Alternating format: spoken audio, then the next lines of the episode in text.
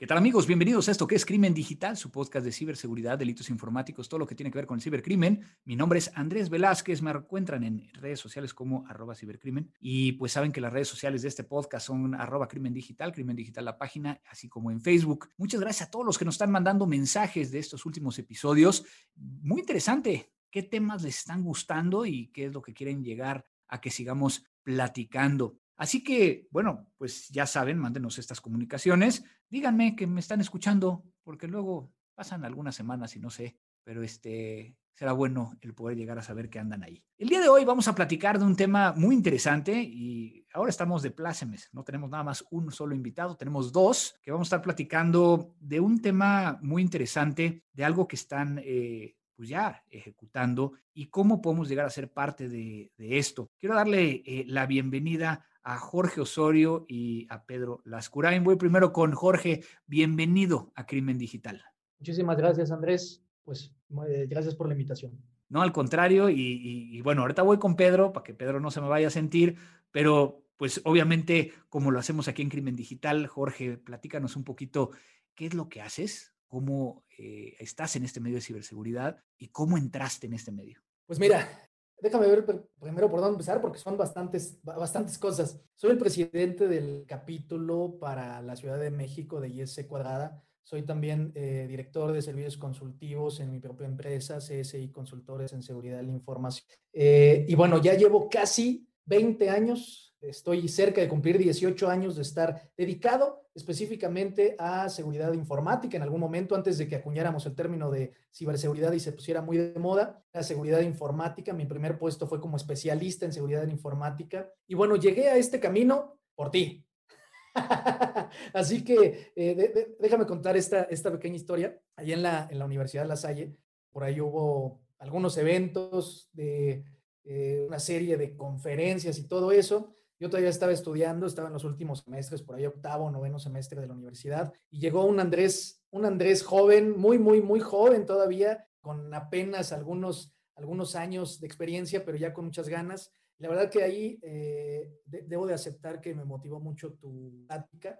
Entonces, a partir de ahí tomé la decisión de, ¿saben qué? Pues esto suena muy, muy interesante y pues vamos a, vamos a dedicarle de lleno al tema de seguridad de, la información. En ese tiempo, digo, se llamaba solo seguridad informática. Y ahora, 20 años después, me ha tocado hacer lo mismo, es decir, llegar a las universidades, llegar a, los últimos semestres y comentarle exactamente lo mismo que en aquel momento eh, comentabas tú, ¿no? O sea, intentar motivar a la gente porque hacemos lo que podemos para poderlos traer de este lado y poder crecer también la comunidad y, súper interesante, ¿no? Pero, pero bueno, dejémonos de chayotazos aquí.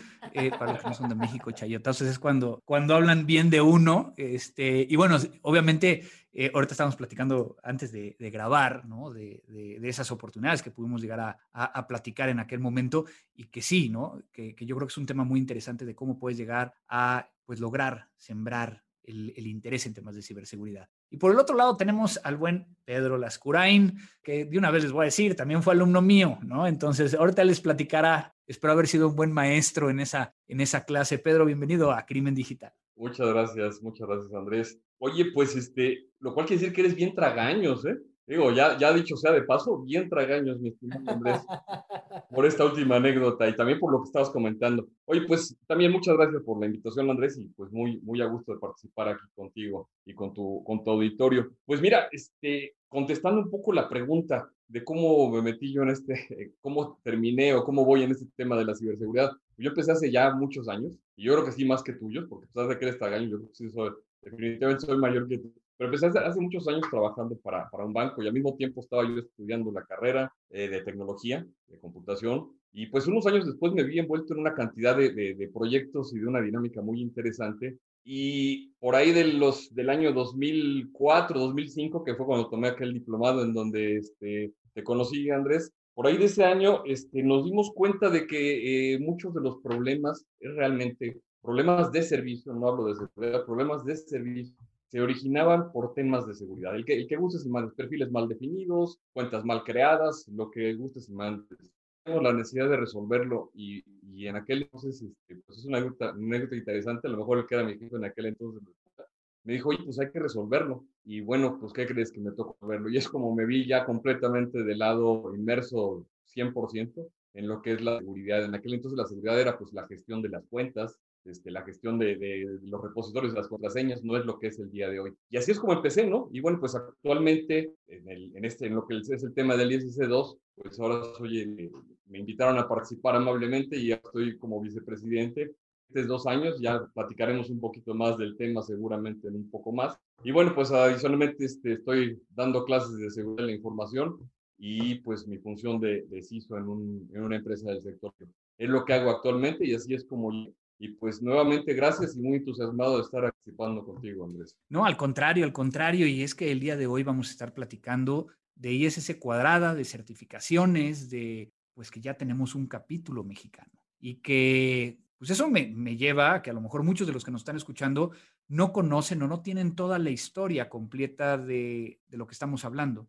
Y yo creo que por eso, por eso empezaría, y a lo mejor le preguntaría directamente a, Jorge, ¿qué es ISC cuadrada? Como para poder llegar a ponerles como un contexto de estas siglas, y que es muy interesante porque el tema de cuadrado, pues es, sí, ¿no? Está entre paréntesis ISC y tiene el número 2 chiquito en la parte superior diciendo que es al cuadrado. Exactamente. Mira, déjame empezar por, por comentar primero ¿Cuál es el objetivo? Si quieres ahorita que, que, Pedro te cuente específicamente qué hace ISC cuadrada, déjame comentar, ¿cuál es el, o sea, por qué nacieron los capítulos? Porque hay algo bien importante y es que muchas personas al escuchar capítulo, tal vez no queda tan qué es, o sea, para qué nació o qué es lo que hace un capítulo. Apenas hace unas semanas comentábamos con otros colegas dentro del capítulo eh, de que realmente por qué nacieron los capítulos de ISC cuadrada. Y eso nos lleva a que en realidad antes no había ni siquiera una guía de certificación y ese cuadrado es una asociación internacional que se dedica al tema de certificaciones. Pero antes no había guías de certificación oficiales, no había forma tan sencilla, porque eh, entre comillas sencilla hacer una certificación, pero no había manera de que existiera un curso en línea o eh, ni siquiera, vamos, existía algún libro en particular. Entonces, lo, lo que hacían las personas es que se reunían en pequeños grupos de personas para poder integrar a nuevas personas y ese hacer como una especie de mini club de Toby de cada uno de los países para ir generando conocimiento e ir involucrando a más personas que se pudieran interesar en los temas de las certificaciones. Entonces, por ahí eh, eh, hemos encontrado anécdotas de, obviamente, gente que ya lleva más de 20 años certificados, donde nos dicen, es que yo tuve que agarrar cada una de las partecitas de la certificación, en este caso la certificación principal de, de cuadrada, ¿no? que es el, Certified Information System Security Professional, agarrar cada una de, las partes del CDK y conseguirme los libros y entonces llenarme de libros y estar estudiando como loco durante unos meses, seis meses, algunos decían, algunos decían tres meses, pero la realidad es que la cosa iba más por ahí con los capítulos. De hecho, para eso nacieron los, los para que eh, fuera más sencillo que la gente se pudiera certificar. Ya ahora, ahora en realidad los capítulos siguen manteniendo esa función de que eh, podamos tener nuevos certificados, pero ahora también se trata de poder generar una comunidad muy amplia en el tema de los profesionales de seguridad de la información y de ciberseguridad y gente que realiza alguna actividad similar. Entonces, eso es el tema de los capítulos. Que quería mencionar eso porque es importante saber, eh, yo, por ejemplo, cuando hace nueve años que yo saqué mi certificación, escuché por primera vez el término capítulo. La verdad es que yo nunca lo había escuchado. En el correo en el que, en el que llega la, ese, ese, famoso correo que todo el mundo quiere recibir de felicidades, ya pasaste la certificación, por ahí decía, y ya puedes ser de alguno de los capítulos. Y yo dije, bueno, ¿qué, qué es? O sea, a qué se refieren con los capítulos, investigando el término, pues es, estos pequeños grupos de personas o grandes grupos de personas en algunos casos que existen justamente para mantener una comunidad de profesionales de seguridad de la información y meter más gente en esto de, eh, de la seguridad de la información. Entonces, no, no sé si ahora sí, Pedro, él, él, trae todo un speech preparado para el tema de quién es ISC, este, a qué se dedica ISC. Pues avísenme, pues avísenme. Entonces, a ver, Pedro, platícanos de esa parte. No tanto como una este, preparación académica respecto a todo un tratado del tema, pero sí puedo empezar por un, dato curioso, porque sí, este, lo que comentaba Andrés, el ISC y paréntesis y al cuadrado, como que llama la atención, ¿no? Y es además una de las marcas distintivas. Y todo eso viene de que las tres letras se repiten dos veces en el nombre completo, pero haría un nombre tan grande que pues abrevia así. ¿Y qué es International Information Systems Security Certification Consortium? Ya que tomé aire, serían todas las letras, ¿no? Ya que tomé aire, pues es eso, ¿no? Es un consorcio que se dedica a certificar a profesionales en la seguridad de la información, ¿no? Pero ¿qué quiere decir esto de certificar y de dónde salió? A mí me gustaría comentar un poquito del, del antecedente, ¿no? Corría aquel año de 1980, como dirían, pero bueno, hace ya algún tiempo, donde eh, pues algunas universidades y algunos institutos, sobre todo, sobre todo también el Departamento de Defensa de los, de los Estados Unidos, a través de lo que después se convirtió en el, en el NIST, este, le pide a un grupo de, de, profesionales que generen un cuerpo de conocimientos común para lo que es la seguridad de la información en aquel entonces, la seguridad de los datos en aquel entonces, porque pues se veía que todo estaba dependiendo mucho de cada uno de los fabricantes, ¿no? El decantar de las disciplinas de seguridad y de cómo se hacía la seguridad ya en las empresas que utilizaban ya de manera más profusa lo que son los servicios informáticos, pues cada quien tenía el suyo, ¿no? Y dijeron, oye, hay que homologar el conocimiento porque finalmente esto no es algo que se deba de seguir manteniendo así. Y en esta homologación del conocimiento se encarga un estudio encabezado por una universidad y dicen, vamos a generar un cuerpo común de conocimientos y ahí es donde sale el término del CDK, Common Body of Knowledge. Dicen, generemos un cuerpo común de conocimientos y sobre ese cuerpo común de conocimientos, pues ya podríamos empezar a hacer las certificaciones que validen que hay profesionales bien preparados en lo que es preservar la confidencialidad, integridad disponibilidad de, las, de los recursos informáticos y de la información en las organizaciones. De ahí solo todo eso y estamos hablando de que, pues sí fue el, el primer, la primera certificación, la, la más famosa y la muy conocida este, es la, la de CIS, Certified Information System Security Professional, pues precisamente data por ahí de 1988, ¿no? Los primeros certificados son de por ahí. Y esa es un poquito la, la, la historia y el por qué el cuadrado, ¿no? Y bueno, pues ya platicó aquí Jorge un poco del tema de los, de los capítulos. Y qué interesante, y, y digo, para seguir, seguir este, diciendo que estoy viejito. Estaba revisando ahorita, yo me certifiqué hace 18 años en el CISP.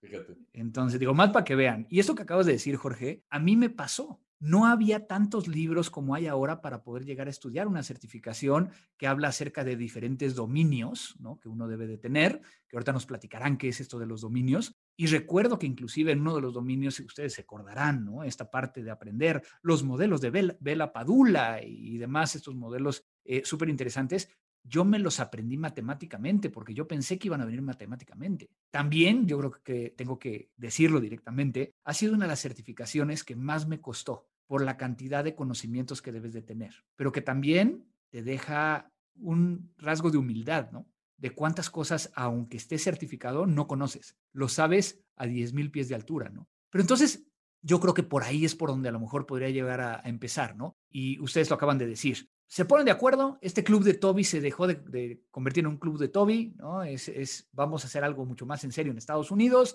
Esto después empieza a convertirse en un tema mundial porque la certificación empieza a tener un, particularmente la CISP, un interés porque te permite llegar a decir, oye, tengo los conocimientos necesarios que están avalados por este CBK y de ahí se empiezan a crear estos mini clubs de Toby, ahora sí, en cada uno de los países. ¿Qué pasa en América Latina? ¿Qué otros capítulos hay? Mira, en América Latina hay, varios capítulos. La, la, realidad es que, pero antes, antes de, de, comentar dónde hay otros capítulos, que es Chile, Costa Rica, Guatemala, eh, Brasil, es importante como posicionarnos primero cuántos certificados hay a nivel mundial. ¿no? Que, que, yo que es un dato que, que, nos puede poner en un contexto interesante. Hay aproximadamente unos 148 mil certificados a nivel mundial con el CISP. Es, es, ahí en donde empiezan los retos ya del, del, capítulo y de los capítulos que están en Latinoamérica, porque la realidad es que to, toda Latinoamérica sufre de lo mismo. ¿Y qué es ese, ese, ese lo mismo? Solo alcanzamos aproximadamente 1.600 certificados en Latinoamérica, lo cual pues es muy poquito. Si comparamos, por ejemplo, con Estados Unidos, hay aproximadamente 93 mil certificados y en México hay apenas aproximadamente unos 380 personas certificadas. Lo quiere decir que tenemos un reto gigantesco, o sea, en cuestión de, de, de certificado. Entonces, creo que la, la, labor de los capítulos debe estar muy enfocada a traer más gente que rompa. Hay, un mito, y, y, y, ese me gustaría comentarlo, de la certificación del CISP. creo que aquí en México, no sé por qué, pero mucha gente le tiene pavor. O sea, es como este, casi, casi el, el la, gente cree que va a hacer el examen y que lo va a reprobar. Bueno, yo reprobé la primera vez. O sea, este, lo que digo es, afortunadamente, y ese cuadrada no pone un límite de veces que uno lo puede intentar, primero. Segundo, la realidad también es que esto requiere un poco de experiencia, requiere también bastante conocimiento y pues meterle tiempo, meterle bastante tiempo a la estudiada, ¿no? Todos los que hemos pasado el CIS, cada quien tiene su historia de, de, cómo llegó a certificarse o no, pero todos concluimos en algo. Cuando salieron del examen, no he escuchado una sola persona que diga, yo salí tranquilo y pues como que me había ido a desayunar, no, todo el mundo salió aturdido, salieron confundidos, salieron como que se querían ir a dormir, pero no, pero estaban cansados, pero no. En fin, o sea, realmente el examen es desgastante pero no por eso significa que sea imposible. Este, es decir, apenas somos 300 personas en el país que tenemos la certificación, pero si lo comparamos con los 93 mil aproximadamente que hay en Estados Unidos, híjole, la verdad es que también eso nos pone a pensar de que la certificación sí es una certificación compleja, sí es una certificación que merece eh, bastante tiempo de calidad para poderla pasar, pero eso no significa que sea imposible. Y tan no es imposible que justamente por eso es que este, decidimos formar este capítulo. Y bueno, ahorita todavía, pues obviamente somos un capítulo pequeño, porque también el, el, la cantidad de personas que hay certificadas son pocas, pero los objetivos que traemos son justamente poder atraer más personas que, que, les interesen estos temas de seguridad de la información y ciberseguridad. Antes de platicar eh, qué es lo que quieren llegar a ser, ¿no? O sea, desde esta perspectiva de, de capítulo en específico, a, a mí me gustaría preguntar directamente, ¿por qué alguien de ciberseguridad debería estar certificado? Y creo que es una pregunta que todo el mundo nos hacemos, ¿no? Sí, sí, sí.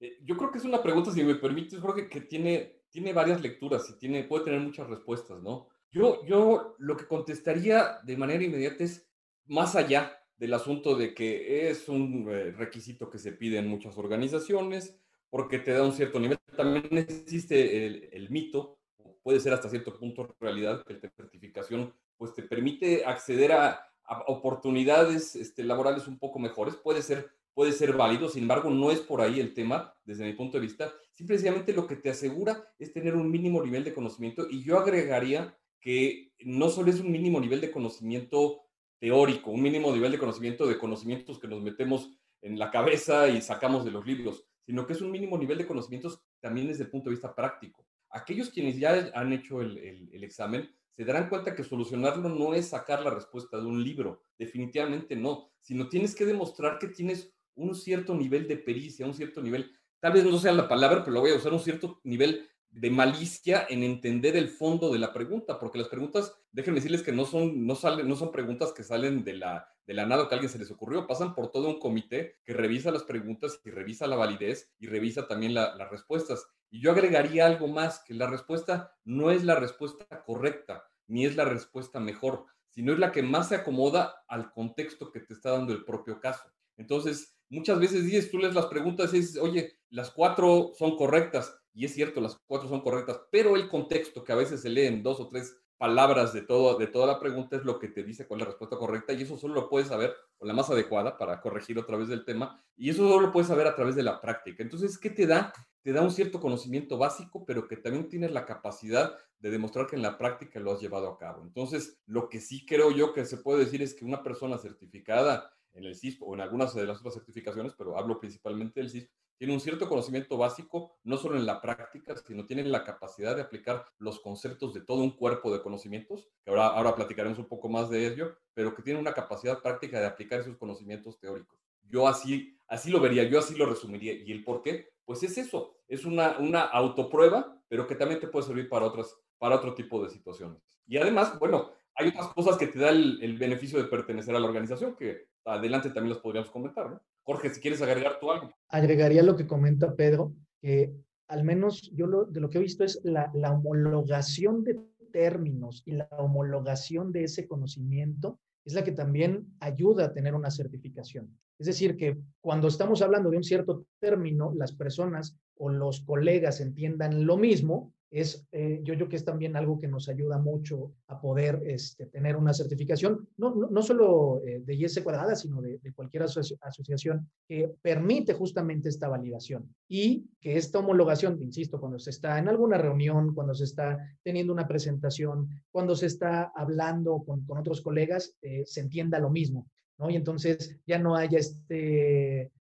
como dudas acerca del, de lo que se quiere decir. Yo, recuerdo claramente que para mí el, el, hecho de certificarme era una prueba a mí mismo, era un, un objetivo de mi carrera que no sabía si después me iba a servir o no, pero que para mí era muy importante el llegar a ese punto, ¿no? Y entonces, digo, obviamente muchos de los que nos están eh, escuchando algunos serán parte de, o tienen esta certificación o alguna certificación de ISS cuadrada. Habrá otros que no la tienen. Obviamente los invitamos a que, a que lo revisen y que vean este tema, pero platiquemos un poquito de, de qué es lo que quieren llegar a hacer como capítulo, ¿no? Obviamente hay, yo, y yo supongo, ¿no? Eh, ya platicaron que, están tratando de aglutinar a los que ya están certificados, ¿no? Pero alguien que no esté certificado, ¿también se podría llegar a, acercar a ustedes? Mira, es algo que hemos revisado, es algo incluso que hemos platicado con, con, la comunidad de los miembros y es algo que, que hemos revisado también con los oficiales. El primer reto que teníamos era formar el capítulo. Estuvimos, solo voy a hacer un paréntesis, llevábamos, imagínate, fue septiembre de 2019 cuando fue el summit de ISC cuadrada aquí en México.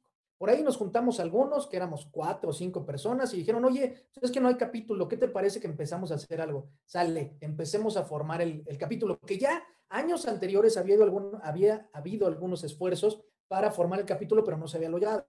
En 2019 empezamos, en octubre del 2019 tenemos la sesión y esperábamos que fuéramos este, avanzando con esa primera sesión para después lograr formar el capítulo en los siguientes meses. Lo que no sabíamos es que iba a pasar algo que se llamó COVID-19, ¿no? Y entonces eso nos vino a retrasar casi seis meses la formación del capítulo y ese cuadrada tenía que haber lanzado sus convocatorias al principio del año, se tarda eh, casi cuatro meses más. Por lo mismo, de la pandemia se complica este tema de, de que ese cuadrada pudiera estar revisando y aprobando, pero nosotros desde el septiembre de 2019 hemos mantenido sesiones mensuales en la comunidad. Y eso nos ha permitido, esa constancia es lo que nos ha permitido el día de hoy el capítulo ya esté formado. Pero imagínate, en julio del 2020 metemos la solicitud de IS cuadrada y en septiembre del 2020, 15 de septiembre exactamente, dice, dice IS cuadrada, oficialmente ya puedes empezar a formar el capítulo. O sea, todavía no, no, no nos habían aceptado el capítulo, pero al menos ya nos dijeron, lo puedes empezar a formar. Estuvimos octubre, noviembre, diciembre, enero, febrero, marzo, abril y en mayo de este año ya IS Cuadrada por fin nos da la noticia el 5 de mayo. Creemos eh, por ahí que hay alguien de IS Cuadrada que, le gusta mucho el país y entonces nos ha dado estas fechas 15 de septiembre y 5 de mayo es este como demasiado coincidente para no querer eso. Pero bueno, 5 de mayo de este año nos dice IS Cuadrada, listo, ya son capítulo oficial. Entonces imagínate el esfuerzo, o sea, casi año y medio atrás que llevamos con esto. Y entonces ya lo que queríamos era, vamos a hacer capítulo oficial. Primero generemos esta comunidad, hagamos crecer la comunidad y después vemos qué pasa con, todos los que quisieran formar parte de esta comunidad y que no tienen la certificación, o sea, cómo los podríamos atraer. Eso es un plan que traemos ya para el próximo año. Ahorita todavía en 2021 lo que queremos es hacer crecer las personas que primero llegar a las personas, a esos 380 personas de alguna forma. Ahorita en el, en el capítulo somos apenas 85 personas, 85 miembros, entonces todavía nos faltan casi 300 más que no sabemos este, cómo comunicarles que ya existe el capítulo para que se interesen en formar parte de él. Y lo que queremos también es hacer crecer estas 380 personas, convertirlas en miles de personas que también tengan la certificación de CISP o alguna certificación de cuadrada. Entonces, ese es el objetivo que traemos primero para el 2021. Ya para el 2022 estaremos evaluando, oye, ¿Qué pasa con todas esas personas, como bien mencionabas? No tienen ninguna certificación de ISC cuadrada y quieren pertenecer al capítulo porque eh, ven buenos beneficios, porque ven algo que les conviene para su carrera, para su aprendizaje, para el conocimiento. Bueno, ya lo estaremos generando en 2022. Porque también yo sé que ISC cuadrada siempre se preocupa por los, por los estudiantes, o sea, como que tiene muchas líneas, no solo el hecho de decir, ah, te ven una certificación, ¿no? Creo que es más que eso, ¿no, Pedro? Sí, sí, sí, por supuesto. Eh, la, certificación, de hecho, yo lo veo como un punto de partida, pero realmente si nos vamos a la misión de los, del ISC 2 habla de tres, de cuatro pilares. Conectar, esto es conectar a los profesionales de seguridad de la información, tener la capacidad de compartir información, compartir conocimientos tan necesarios en esta época que estamos viviendo y que seguro has abordado en tus demás eh, podcasts. Educar, esto es mejorar esos niveles que se tienen, llevar la información sobre seguridad no solo a un nivel técnico, sino llevarla a un nivel mucho más entendible para el común de todas las personas. Hoy todas las personas están expuestas de una manera u otra a la tecnología. El tener esa educación, ese conocimiento básico de seguridad, tiene un valor incalculable en estos momentos. el otro pilar es inspirar, inspirar a que esto suceda y que suceda de una manera eh, digamos, natural en este medio que estamos viviendo, ¿no? Y bueno, pues ayudar a, asegurar, asegurar la vida digital de todos nosotros, ¿no? O la compartición de información de todos nosotros. Entonces, definitivamente bajo esa misión existen una serie de cosas. Por ejemplo, para todos los miembros certificados hay un, programa de autocapacitación, de autoformación, cursos en línea de muy buen nivel, algo que tengo que decir que no sucedía seguro cuando tú te certificaste, cuando yo me certifiqué, cuando se certificó Jorge, no existían. Hoy se tiene un programa de cursos en línea de muy buen nivel de autoestudio y que además no solo es estudiar el curso, sino que también te da la posibilidad de acceder a los créditos. Estos, los créditos para mantener la certificación no solo es ya me certifiqué y pago una cuota anual, no, ya me certifiqué y me estoy asegurando de que estoy manteniéndome vigente. ¿Cómo? A través de tomar cursos, a través de asistir a pláticas,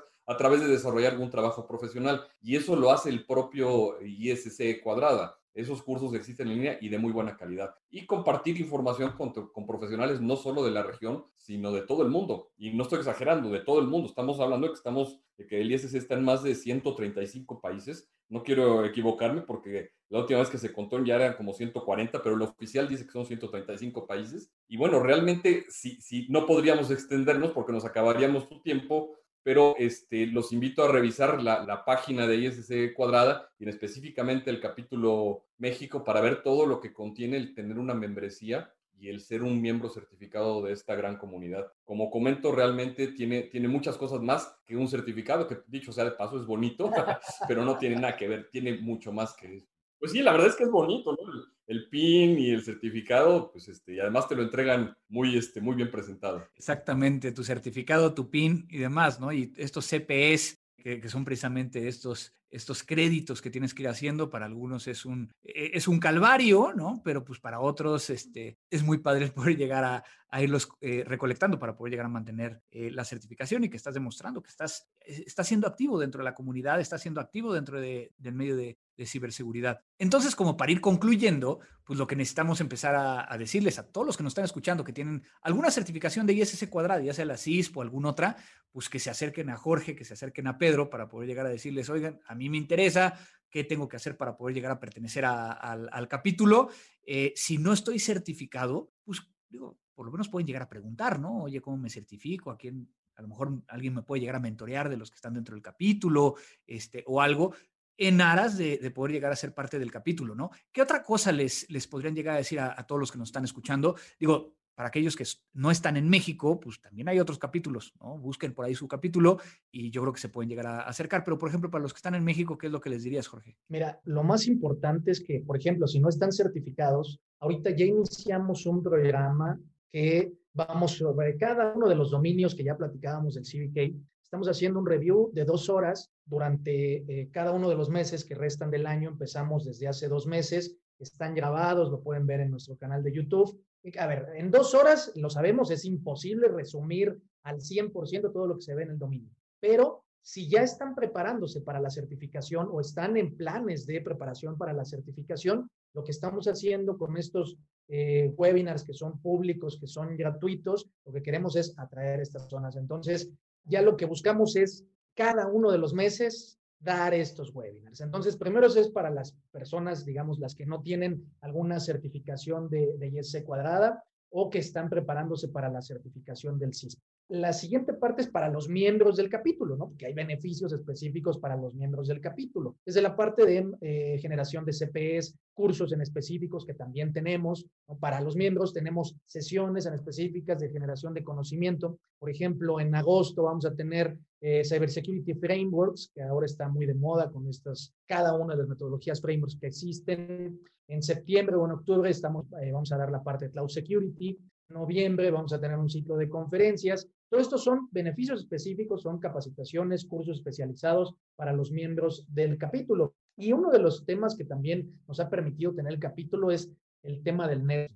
Es decir, el podernos relacionar con otros colegas que estamos dentro de la, de la profesión de seguridad de la información o que somos parte de este grupo de profesionales de seguridad de la información del país, creo que nos permite crear esta comunidad, poder intercambiar ideas, poder intercambiar conocimiento, poder intercambiar hasta requerimientos o necesidades o puntos de vista de lo que está sucediendo. Entonces, esto es, yo, yo creo que de los puntos principales. Y bueno, para los dominios no los dijimos, pero es seguridad y gestión de riesgos, seguridad de, activos, arquitectura de seguridad de ingeniería, comunicación y seguridad de la red, gestión de identidad y acceso, evaluación de seguridad y eh, pruebas, operaciones de seguridad y seguridad de desarrollo de software. Qué viejito me siento, que antes eran 10 dominios, ahora son 8.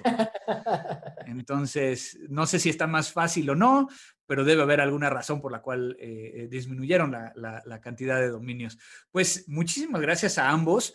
Ha sido toda una, una gran plática. Digo, creo que, creo que celebro ¿no? el hecho de que hayan creado este capítulo. Obviamente saben que cuentan conmigo también para, para poder llegar a ser un parte de, estos miembros actuales del tema del CISP. Eh, y, bueno, no sé, Pedro, algo con que quieras llegar a, concluir esta charla. Claro, con gusto. Pues mira, ya lo, ya lo comentabas, la, invitación a toda la comunidad que tiene que ver hoy con la seguridad informática, que estamos hablando de cada vez más, cada vez más estamos tocados por este, por este tema en todos los ámbitos, en todas las profesiones, a que se unan, a que investiguen, a que vean de qué se trata, a que consulten nuestras redes sociales. Estamos en, en, LinkedIn. Consideren que se, se unirían a una red de, como ya lo comentaba Jorge, de 149 mil certificados al día de hoy y contando, porque no exagero, todas las semanas va creciendo este número y que se tiene presencia en más de 135 países, pertenecer a una de las comunidades más grandes y más reconocidas a nivel internacional en lo que a seguridad de la información se refiere. Entonces, pues eh, realmente nada más reiterar esa, esa invitación a que sigan un poco todo lo que está pasando en el capítulo, porque pues se está moviendo a, ritmos muy rápidos. Muchísimas gracias, Pedro. Este, Jorge, eh, ¿algo que quieras llegar a concluir?